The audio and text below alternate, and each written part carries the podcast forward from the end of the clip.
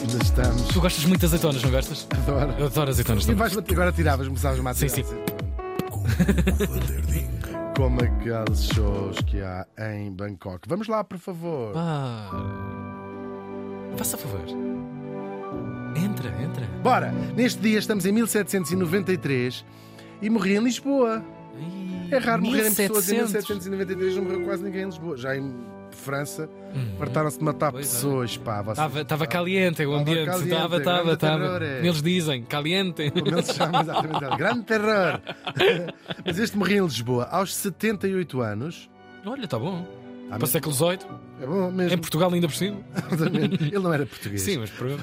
mas pronto, mas Foi por cá. Mas estava cá. One of visto. them. Não vi, exatamente. Falamos do negociante de diamantes holandês Daniel Hildermeister. Uau. Querem que eu lhe chame também Guildma- Guildmaster? Não, não, não. Bem. Dá aquele toque de sofisticação, por amor de Deus. O nosso Daniel nasceu em 1714 em Utrecht, ou Utrecht, como se diz em português. Isto fica na Holanda. E por acaso isto fica mesmo na Holanda, não dizem Países Baixos, não, porque isto mesmo- fica mesmo na região ah, da, ah, dos Países Baixos. Não mandem Holanda. mensagens de com espertinhos a Holanda. Holanda, Holanda, Holanda. Nasceu numa família que lá havia, na Holanda, Uhum, ok, à partida. e vem para Lisboa como diplomata. Acabou por cá ficar, cá teve os seus filhos ah, e também uma belíssima casa que, depois de umas quantas obras de ampliação do dono seguinte, se tornou o Palácio de Setiais em Sintra. Ah, conheço bem. bota. Adoro. É, Mas usas como Love Hotel, como Sim. hotel. Não, não, não, não. Vou lá comer não ao restaurante. Ah, não use Love Hotel, não. Não deixe isso aqui gravado. vai, Apaga essa vai. parte. Bom, sim, era, era a casa dele, era o Palácio de Setiais. Uau. E vai se estabelecer também como um homem de negócios depois de receber do Marquês de Pombal o muito, muito lucrativo direito exclusivo da exportação de diamantes. Uau.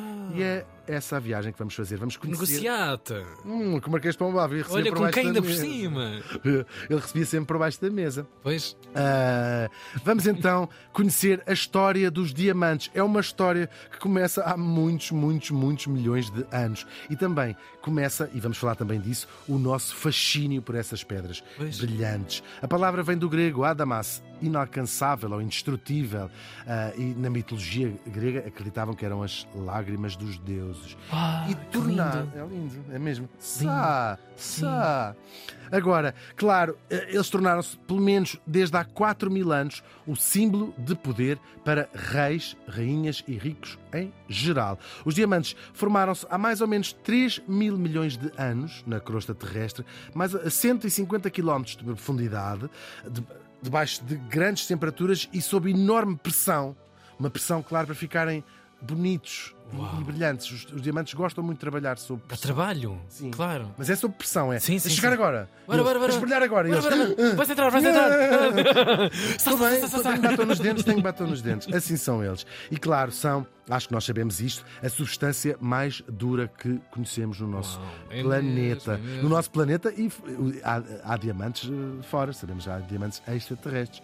Ah, Alguns deles são encontrados em, nos meteoritos, quando caem cá também existe esta, esta formação, porque no fundo é isso, é um Pois, claro, claro. mineral. São feitos de carbono puro, eh, geralmente formam-se dentro de uma estrutura chamada kimberlito, que é formada por erupções vulcânicas dentro da própria eh, terra, não é? Ah. Aqueles tais 150 quilómetros. Quase um sarcófago, não subindo é? Aquilo vai. Uma qual. cápsula ali protegida. Formaram-se aqueles milhões de anos atrás, 3 mil Pois, milhões pois. de anos atrás. E é assim que sobem mais perto da superfície. E claro, são extremamente raros. Para termos uma ideia, é preciso minerar cerca de 250 toneladas de pedra para conseguir um único quilate de qualidade. Um quilate é a unidade de peso dos diamantes e são 200 miligramas. O maior diamante bruto do mundo alguma vez encontrado, e foi encontrado em 1905, pesava 3.100 quilates, ou seja, 620 gramas. Ou 620 gramas, como dizem as pessoas mais Ah, ignorantes. só 600 gramas. Sim. O maior. 600 gramas, sim. Eu tinha ideia que era muito uma coisa muito. Já aqui, por aqui, até se atribuiu alguma ideia sobre o diamante, o maior diamante, não sei. Já, va- aqui falámos. já Já fazer outras listas. 600. Este é em bruto, percebes? Sim, Ou seja, percebo, é percebo. Pior ainda. Pior ainda. Ah, sim, sim, sim, sim. mais raro. É um mineral. uh, Eu tinha ideia que era uma coisa que chegava a quilograma. Não, não, isto é uma formação uh, que não é. Que não, que não é Xiii, Z, PZ. PZ, é verdade. Chamava-se ele, media 10 centímetros e meio, para teres ideia. 10 centímetros e meio, 600, 600 gramas. É uma estrutura. Aquilo é uma estrutura. É muito engraçado isso, muito interessante. Chamava-se Cullinan, por causa do Thomas Cullinan, que era o nome do dono da mina na África do Sul, de onde ele foi extraído. Aliás, a África do Sul está na lista dos países com as maiores reservas de diamantes. Logo a seguir, a África do Sul a seguir à Rússia, ao Botsuana e ao Congo. Pois há noutros países, não assim tantos quanto isso, mas há também noutros países. Angola, por exemplo, sabemos que tem uhum. diamantes também. Uh, o Culinano foi depois cortado em nove bocados, as duas maiores, as duas partes, lapidado, não é? Portanto, feito um diamante como nós conhecemos como joia.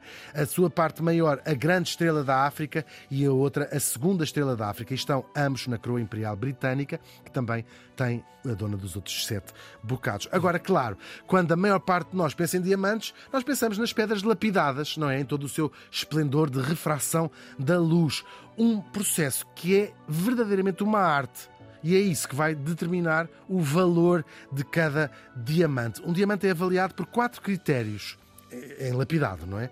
Eh, portanto, a joia, como nós o conhecemos como joia. Uhum. A cor, que vai de vários tons de amarelo até aos mais valiosos, que são aqueles que são completamente incolores.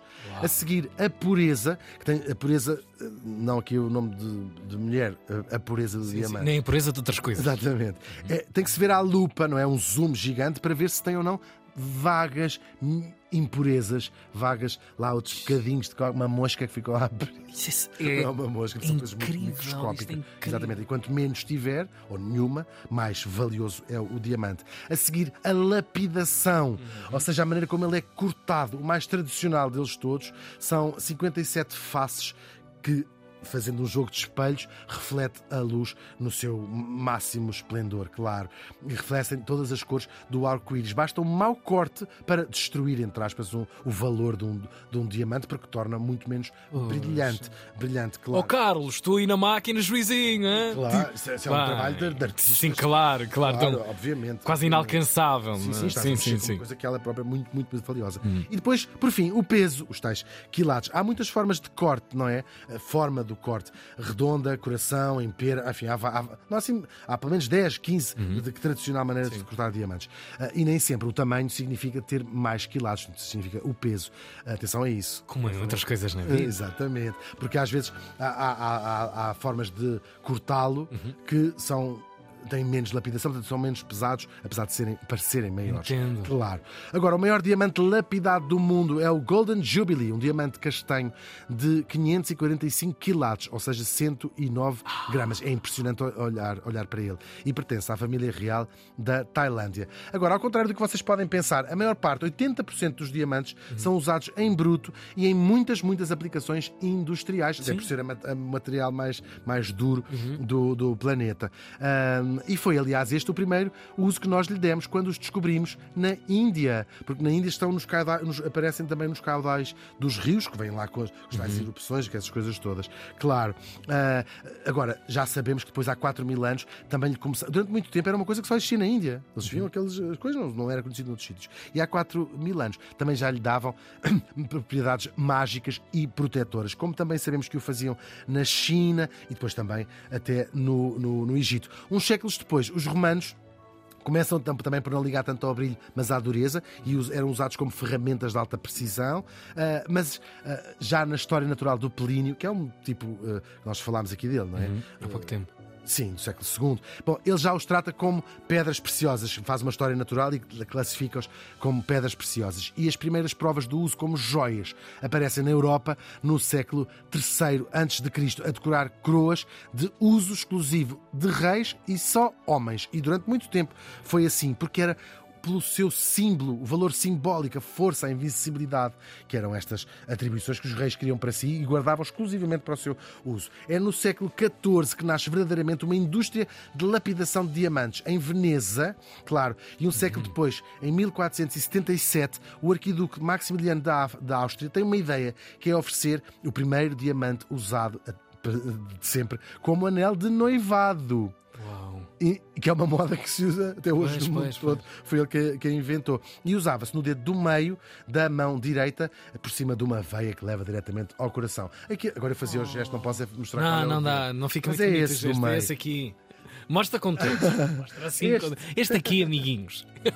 Ah, a viagem do Vasco da Gama e o caminho marítimo para o Oriente vai trazer os diamantes, vai fazer com que sejam cada vez mais abundantes. Ah, que história, Tem- que Aparecem história. outras, outras fontes, é verdade. E no século XVI, Antuérpia estabelece como o principal centro de comércio de diamantes do mundo, que é Não há hoje. um grande erro português e pelo meio na expulsão? disso, claro. Pois. Porque quem dominava este comércio são os judeus.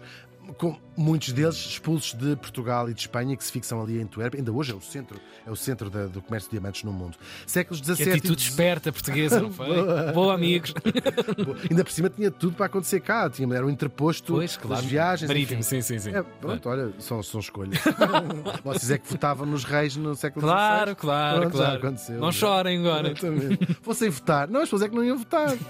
Se- Era domingo, votava sempre ao domingo, Uhum, século XVI, e as pessoas iam para a praia. Século XVII e XVIII é a grande explosão dos diamantes como joia, aqui já preferida de toda a gente que as podia comprar, que as podia ter. É assim que nós imaginamos as tiaras e os colares em Versailles, mas também os diamantes dos marajás da Índia, dos sultões otomanos, dos chás da Pérsia, do camandro. Tu nós dizer, do camandro, sim, o camandro, o camandro. Com um diamante. Essa figura, o camandro. E a doutora Teresa Carvalho Claro, também, claro. com um diamante. Sonhou a vida toda com um comprar. Exatamente. Claro. Depois, ah, século XIX, descobrem-se diamantes na África do Sul. Só se conhecia ah, as Bem fontes. recente. Muito recente, sim. Ok. O resto era, vinha tudo da- sempre da, da Índia.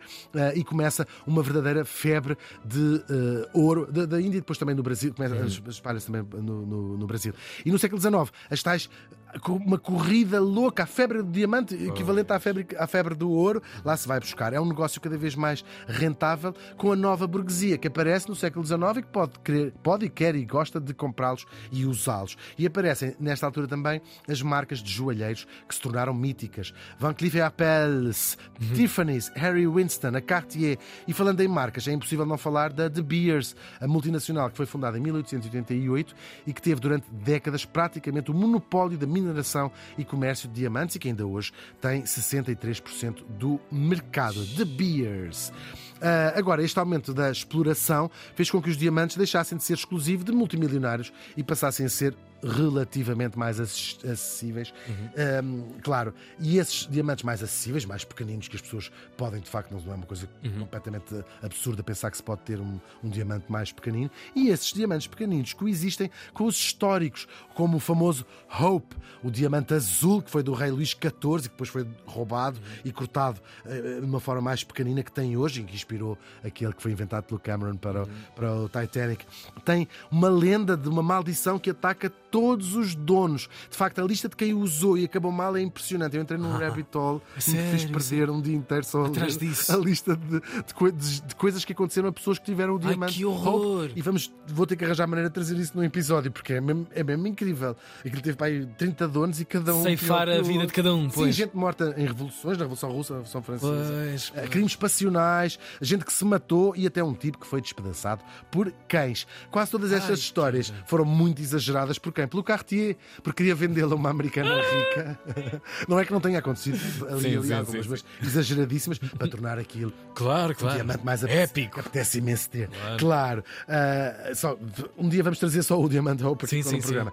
Mais diamantes famosos. O Taylor Burton, por ter sido da Elizabeth Richard Burton. O grande Mogul, que foi do Shah Jahan, o imperador que mandou construir o Taj Mahal e que está desaparecido desde o século XVIII, foi roubado. Outro, Koh-i-Noor, outro enorme diamante da coleção da família real inglesa, que tem uma das mais importantes do mundo. Mas existe, claro, um lado menos brilhante dos diamantes. Os impactos ambientais negativos da mineração, o tráfico que financia grupos criminosos e terroristas e, e tudo mais, os chamados diamantes de sangue. Há muitos documentários sobre esta, esta realidade eh, em África, sobretudo, ou seja, é através do tráfico de diamantes que são muitos grupos de criminosos que se financiam. E depois as condições subhumanas com que funcionam algumas minas em várias partes do mundo e até o facto de serem símbolos do colonialismo, como é o caso das joias da coroa é. britânica. Tudo questões que vos poderiam fazer pensar duas vezes antes de comprar um diamante daqueles como deve ser, se tivessem dinheiro para isso, claro. Como não têm, também não pensem mais no assunto. O Daniel Hildemeister morreu faz hoje 231 anos.